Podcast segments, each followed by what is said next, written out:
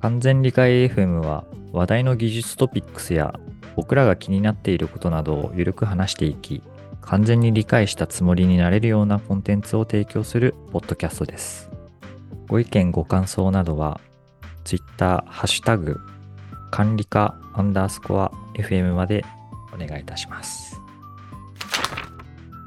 今回は那須さんが持ち込んでもらった内容を喋ろうという回でございますと。おはよ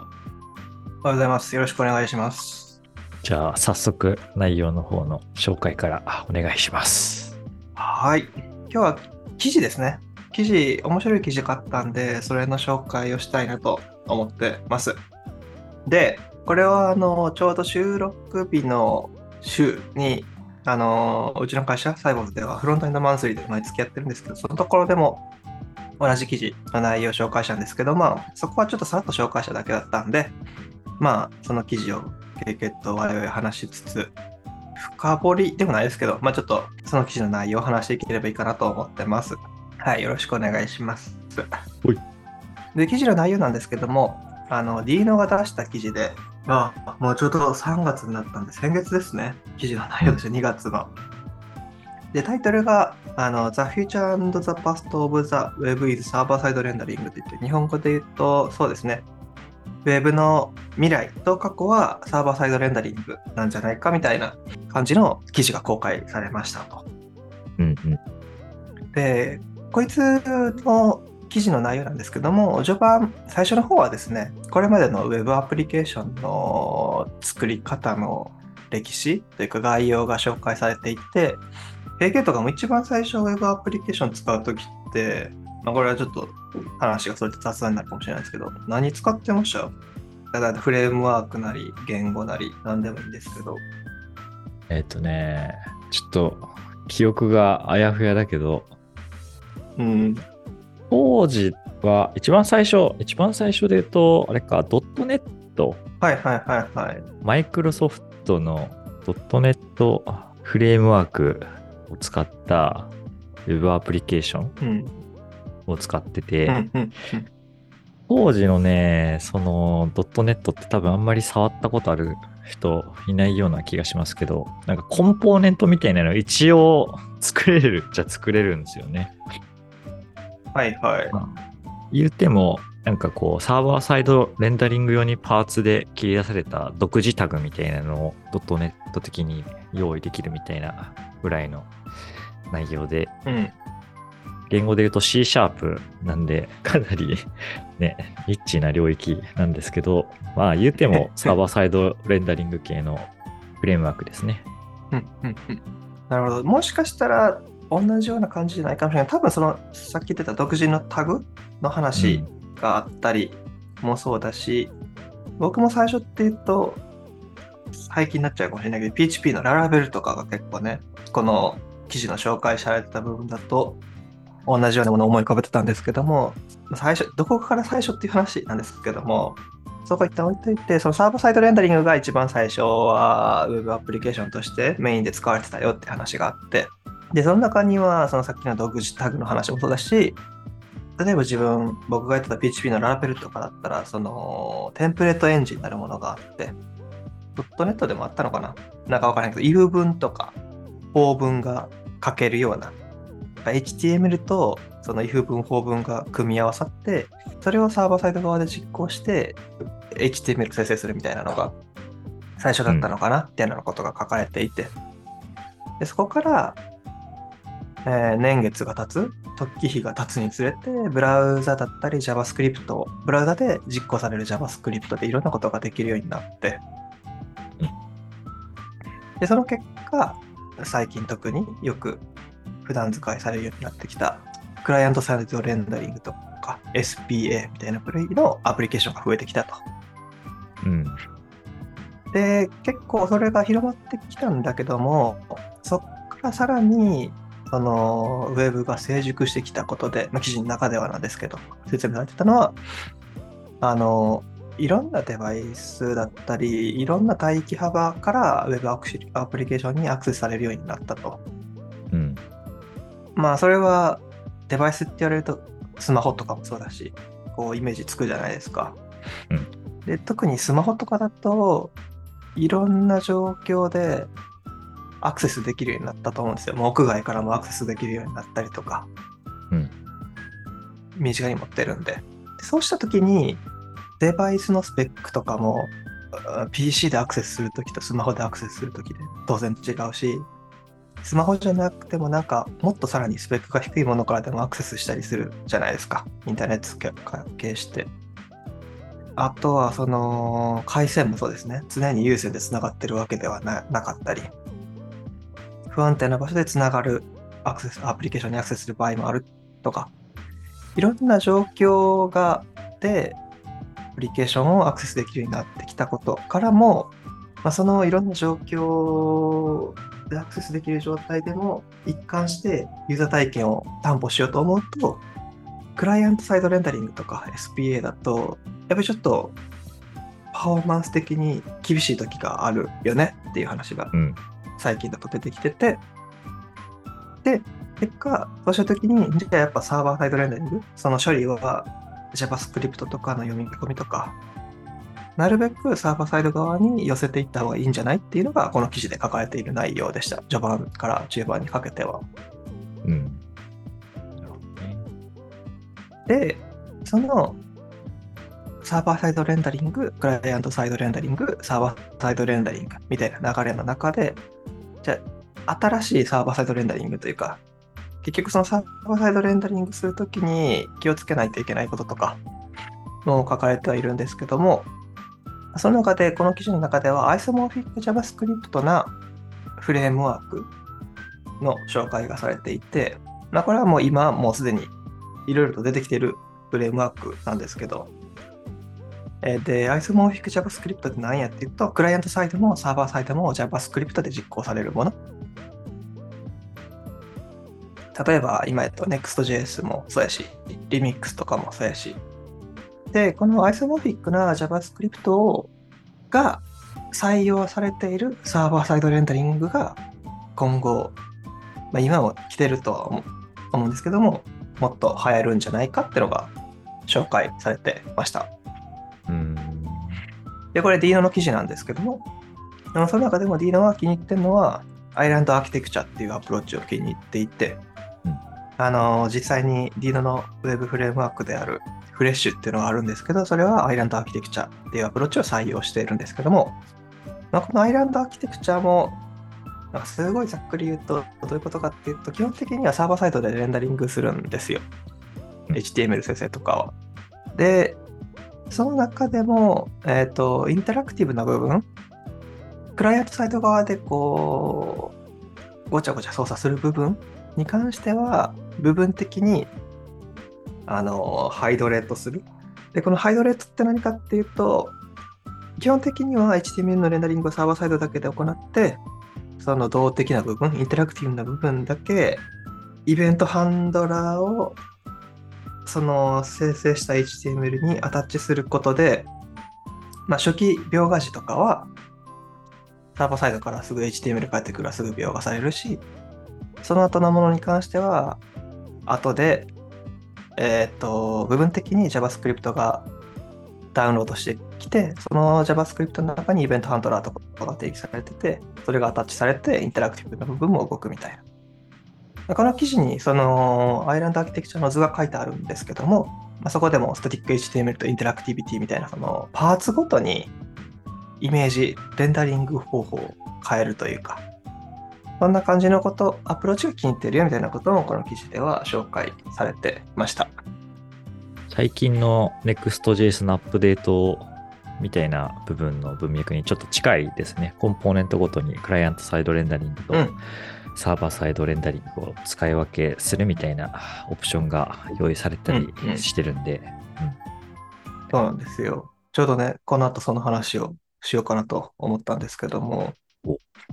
あの、で、この話を、この記事読んで思ったのが、結構その、今の新しく出てきたフレームワークの思想、フロントエンドのね、フレームワークの思想だったり、フレームワークとかライブラリの思想だったり、まあ、そもそも今もすでに Next.js の話もそうやけど、使われてるやつのが出す新機能も、結構この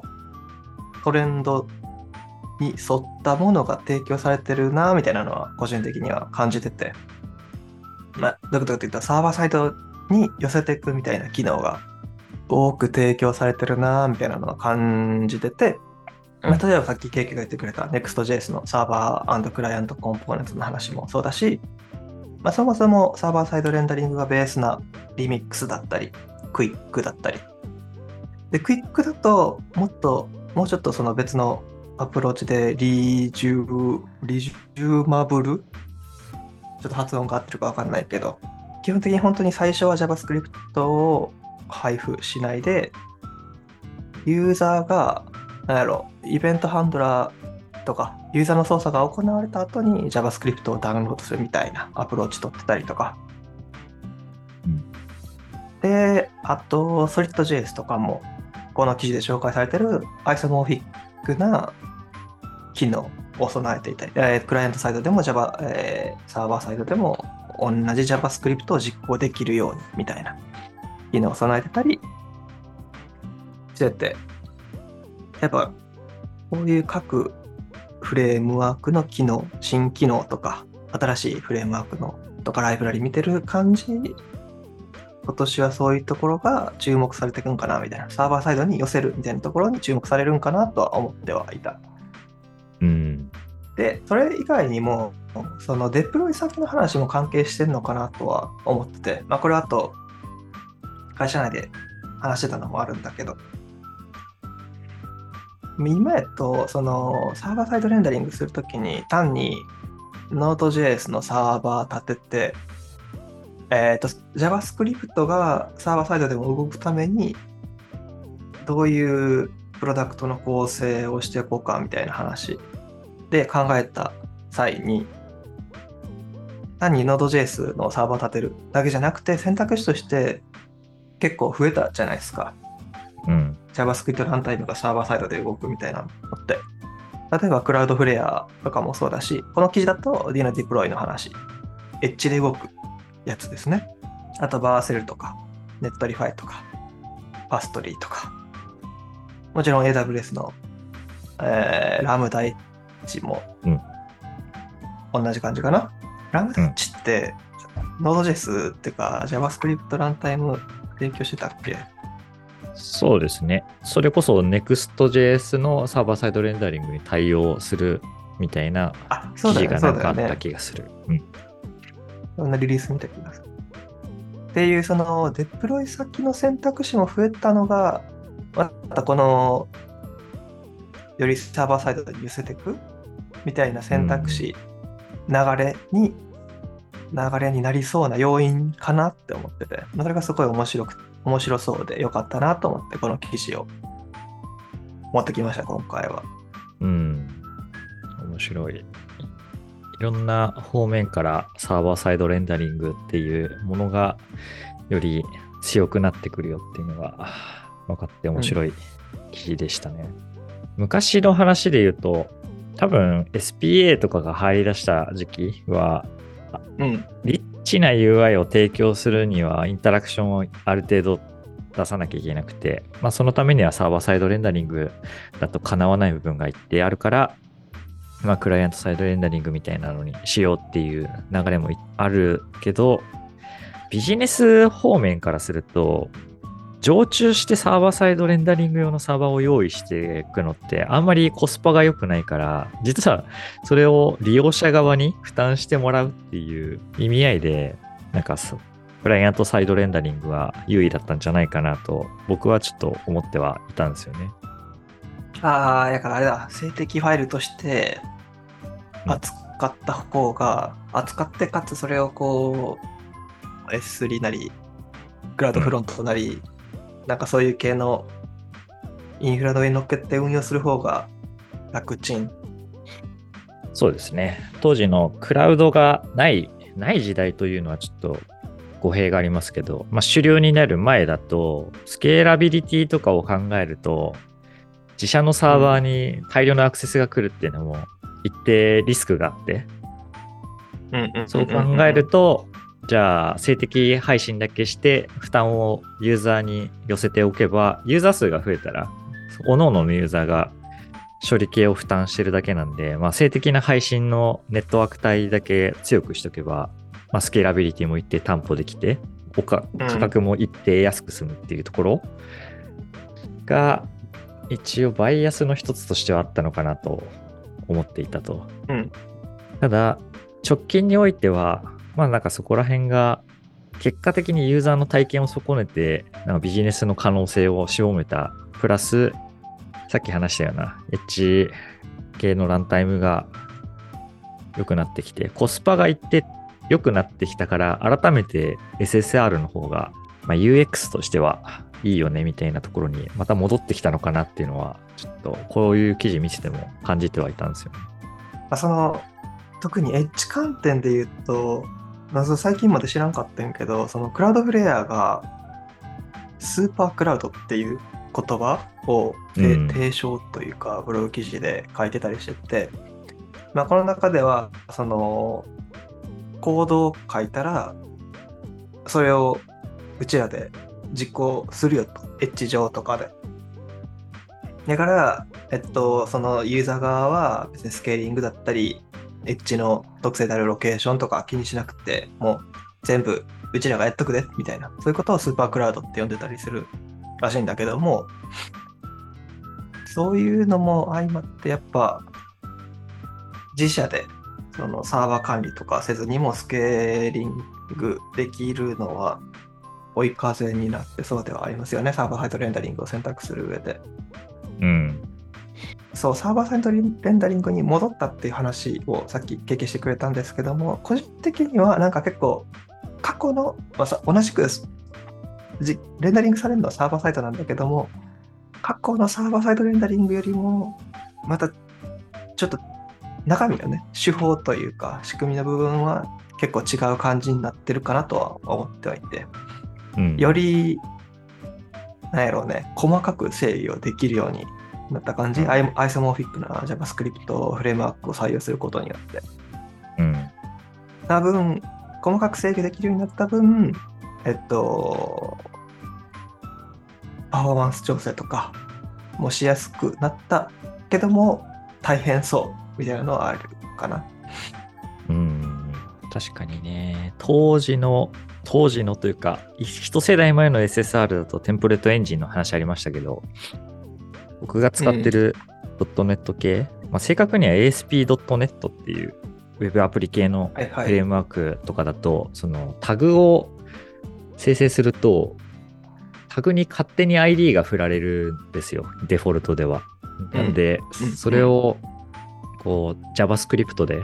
触ろうとすると、ちょっと厄介になるから、うん、なんか無理やりベタベタな ID を後入れするみたいなのを、なんかこう、パッチ的にやってたんで、一定、なんか、サーバーサイドレンダリングせず JavaScript 使うみたいなところのハードルとか、つらみみたいなのが結構多かったんですけど、結果ね、そこがアイソフィックな感じで、同じ言語で触れるってなってくると、相互がどんどん埋まってきて、開発体験としてもだいぶ良くなってきたから、改めてサーバーサイドレンダリングに戻ってきても、開発者的にもいいよな、みたいなところは、観点としてはめちゃくちゃありそうですね。ね。もちろんそのノウハウ的な部分、設計の部分とかはまた新たに考えていかなあかんとは思うんですけども、えどどの部分を例えばインタラクティブに区切ってとか、まあそれはアイランドアーキテクチャの話でもあるんですけども、どういうコンポーネント設計でやると読みやすいのかとか、もしくは各、そのアイソモーフィックなフレームワークの、えー、ベストプラクティクス、ベストプラクティスとかを、ちゃんと新しく覚えていく必要はあるかなとは思うんですけども、そうですね。この揺り戻しの背景にかなんか立ち戻るとさっき最初に話したデバイスとかクラウド環境っていうものの変化っていうのが一つ要因としてあるのと、こうサーバーサイドレンダリングを実際に実装する側のメリットというかがより濃く出るようになってきたんで、まあその2点で比クライアントサイドレンダリングよりサーバーサイドレンダリングになってきているよと。ただ、ただただまた SSR に戻るだけだったら、対してユーザーっていうのかな、利用者側のメリットがまあ薄いんで、うん、まあそれをより強めるっていうのがビジネス的な優位性につながるから、それが今話したようなフレームワークごとのベストプラクティスに反映されてるようなアプローチだったり、うん、かたやね、なんかマイクロフロントエンドみたいな話とかも、徐々に国内でも事例増えてきたとは言わないですけど、まあ実践しようとしているところがかなり増えてきてはいるんで、なんかそういうところにも反映されてきているっていうのは結構感じますね。うんうん。まあもちろんなんか、じゃあ全部が全部サーバーサイドレンダリングを選択して、かつエッジでサーバーサイドレンダリング実行できるようにして、スケラビリティとか担保していこうみたいな感じが、正だとは思わないんですけどもね。例えばさっきのそのデバイスの話もそうなんですけども、それが to, to B2B プロダクトでかつもうみんななんか PC でやるよみたいな。一定のスペックが担保されてるしネットワーク回線も用意されてるとかなったプロダクトの要件とかであれば今は別にクライアントサイトレンダリングの構成でもいいんじゃないのみたいなのはこれも話したりはしたんですよね、うん、その時に。なんで全部がこうなるか。全部がサーバーサイドレンダリング、アイソモフィックな JavaScript フレームワークを使ったサーバーサイドレンダリングになるかって言われると、どうなんやろうな、みたいなのは、まあ、まあ、楽しみでもあるし、言い切れないというか、どうなんやろうなっていうのがあったりもする。うん、確かにね、なんかサーバーサイドレンダリングに特化したフレームワークを今後使っておけばいいかって言われると、そこには僕も懐疑的で、うん、なんかどちらかというと、選択的にそこをチョイスできる。最初は低コストなサーバーサイドレンダリングだけで運用とか開発をどんどんしてきて、ビジネス的にちゃんと角度が上がってきたら、あ、逆か。先にクライアントサイドレンダリングで、そうね、そうね。やっといて、で、後で部分最適化したいよねってなってきて、サーバーサイドレンダリングをチョイスできるっていう、うん、なんかそういうフレームワークの方がまあ、未だにやっぱ強い気はするのは、結果ね、うん、変化に対応するっていうのが、フロントエンドの常な気がするんで、うんうん。なんか僕なりにこう解釈したのは、また、こう、クライアントサイドレンダリングの考え方とか、新しいフレームワークとかが出てきたとしても、そこをうまく追従してくるフレームワークっていうのが結局強いのかなみたいなのは、なんか好み感がある感想ですけど、はい。あとなんか、今だと自分の会社とフロントエンド刷新とか、レガシーな環境からモダンなものに変えるみたいな作業とかをやってたりするんだけども、その観点でのノウハウとかも引き出しに入れておけるといいなみたいなのはあるよね。そのさっき言ったように、01、0からプロダクト作るときは、まずはクライアントサイトレンダリングで採用して開発してって、こう結構スケールしていきそうってなった時に、じゃちょっとサーバーサイドレンダリング導入しようかってなった時の、そのクライアントサイドレンダリングのアプリケーションをアイソモフィックな JavaScript フレームワークを使ったサーバーサイドレンダリングのアプリケーションにマイグレート移行する手法とか、うん、そういうのを知っておけると楽しそうやし、良いよね、多分フロントエンドの人としても。うん、うん、うん。部分的にもう一気に刷新するんじゃなくて、移行するんじゃなくて、部分的になんこのパスだけエッジ上のサーバーサイドレンダリングするところにリダイレクトさせるとか。うん。そういうアプローチで、えっ、ー、と、クライアントサイドレンダリングからサーバーサイドレンダリングに移行していくのかみたいなところの選択肢とかがね、自分でもどうやればいいかとか分かってるようになるのは良さそうやなと思って聞いてましたね。最近なんかちょっと話は若干変わって、アイソモフィック JavaScript、まあ、最近だとユニバーサル JavaScript の方が呼び名としては主流なのかな？なんか最近そこの違いを初めて知ったんですけど、なんかアイソモフィックはサーバーサイド、クライアントサイド同じ言語で書けるよねみたいな文脈で、うん。ユニバーサル JavaScript はそれをなんかどのデバイスでも同じ言語体で書けるようにみたいな、うんまあ、うんうん。ほぼ同意語なんですけど、うん。なんかそこら辺をよく考えている会社とかが結構増えてきてるような気がしてて、特にスタートアップ界隈においては。うん。なんかそう考えてくると、割とサーバーもクライアントサイドも、特にススタートアップで人数が少ないうちは、両方触れるのが普通だし、その人たちのうん。開発効率を上げるために同じ言語を選定するっていうところが一定バイアスとしてありそうだなっていうのもちょっと見ていてすごい感じるとこだし。うん。ちょっとこの話聞いててすごい思ったのはインタラクションが必要な部分っていうのはかなりフロントエンドの知見とかフレームワーク選定みたいなのが重要なんだけど、実はサーバーサイドレンダリングで API から来た値をレンダリングさせるだけだったら、今話したようなサーバーサイド出身の人が軽く触るとかができたりして、なんかそういう切り分けもいって生まれてくるのかなとかは、なんか想像はしてるんですけど、どう思います？うん。なんかその、このアイランドアーキテクチャとかもそうなんですけども、やっぱりそのアプリケーション仕様にはよるとは思うんですけども、2マッチやったんかなみたいなのは思ってて、SPA とかでやるとなったら、まあ、全部うん。本来であればそんなに動的にならない部分も全部クライアントサイド側に寄せるじゃないですか、レンダリングをうん。SPA の構成する。それが、やっぱりむ無駄というか、なんていうの、そう、そんなに動的じゃなかったみたいなケースが多かったから、今のような新しいサーバーサイドレンダリングみたいなのが、アイソモーフィックなやつね、が出てきたのかなっていうのは思った。うん。で、そのさっきのユニバーサルの話なんだけども、この記事にも実はその後半の部分に真のサーバーサイドレンダリングはこういうやつがいいみたいなのが紹介されてて、それが本当に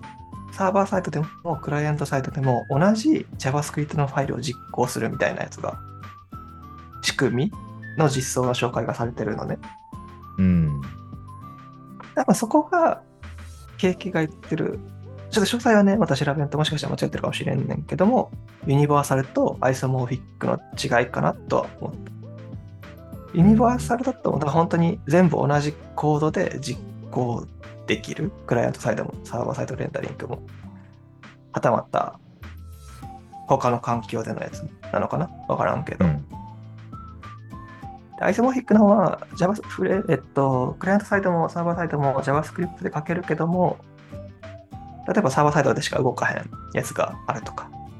まあ、もちろんそれは Node.js なり、他の Edge のラン JavaScript ランタイムとブラウザの JavaScript ランタイムで違うからみたいな部分があるんかなと思って。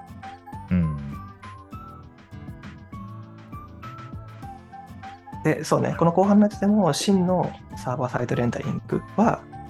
やっぱり、あその Dino の記事のね、後半部分にはサーバーサイドでもクライアントサイドでも同じ JavaScript が動く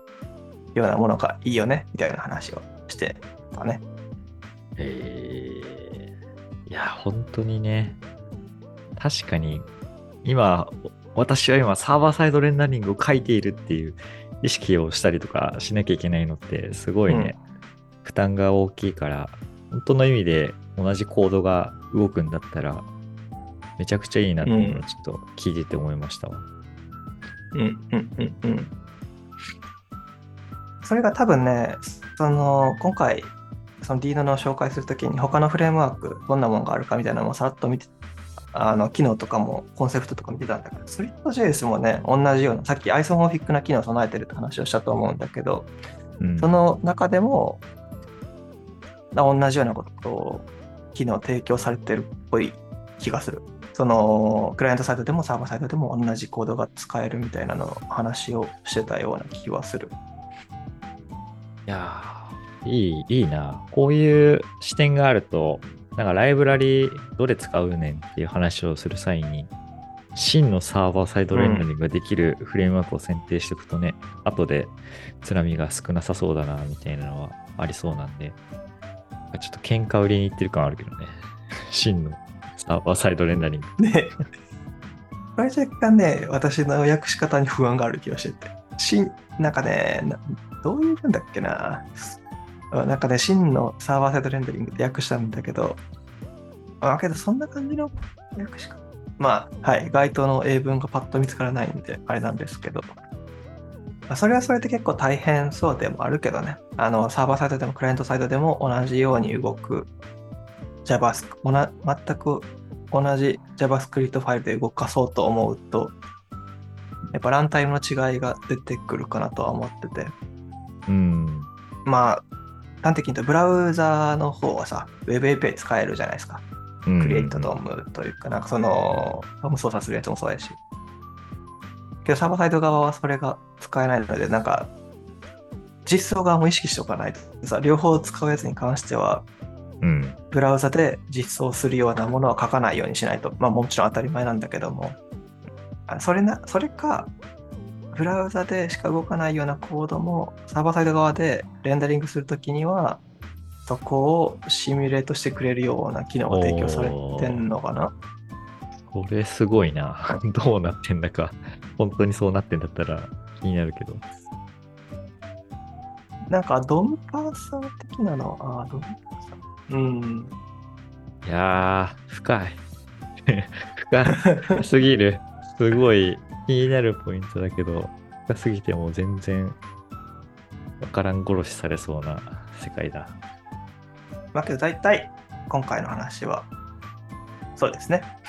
あの環境とかの変化だったり各種フレームワークが提供する機能も踏まえてサーバーサイトレンダリングっていうのは選択肢で今後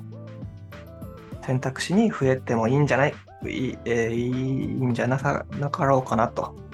だし、うん今後のその各社の事例とかね、採用事例とか出てきて、出てきそうで楽しそうだなっていう話でした。今回は、えー、Dino の記事でサーバーサイドレンダリングが次来るんじゃないのという内容について少し枝葉を伸ばして話してきました。結構、ここら辺の動向はね、僕も気になってはいるし、なんかよりフレームワークの深いところを見る際に、いろいろ観点としてあると、なんか視野が広がって良いなと思ったんで、めちゃくちゃいい回でした。いや、本当にありがとうございます。15分前に起きてよかったです。もっと早く起きてください。はい、すいません。というので、今回は終わりにして、えー次回はまた僕の方で、少しまた別の観点の話を持ち込んで話していこうと思うんで、また次回もよろしくお願いします。はい、よろしくお願いします。と言って、今回は終わりにします。また次回をお楽しみに。お楽しみに。ありがとうございました。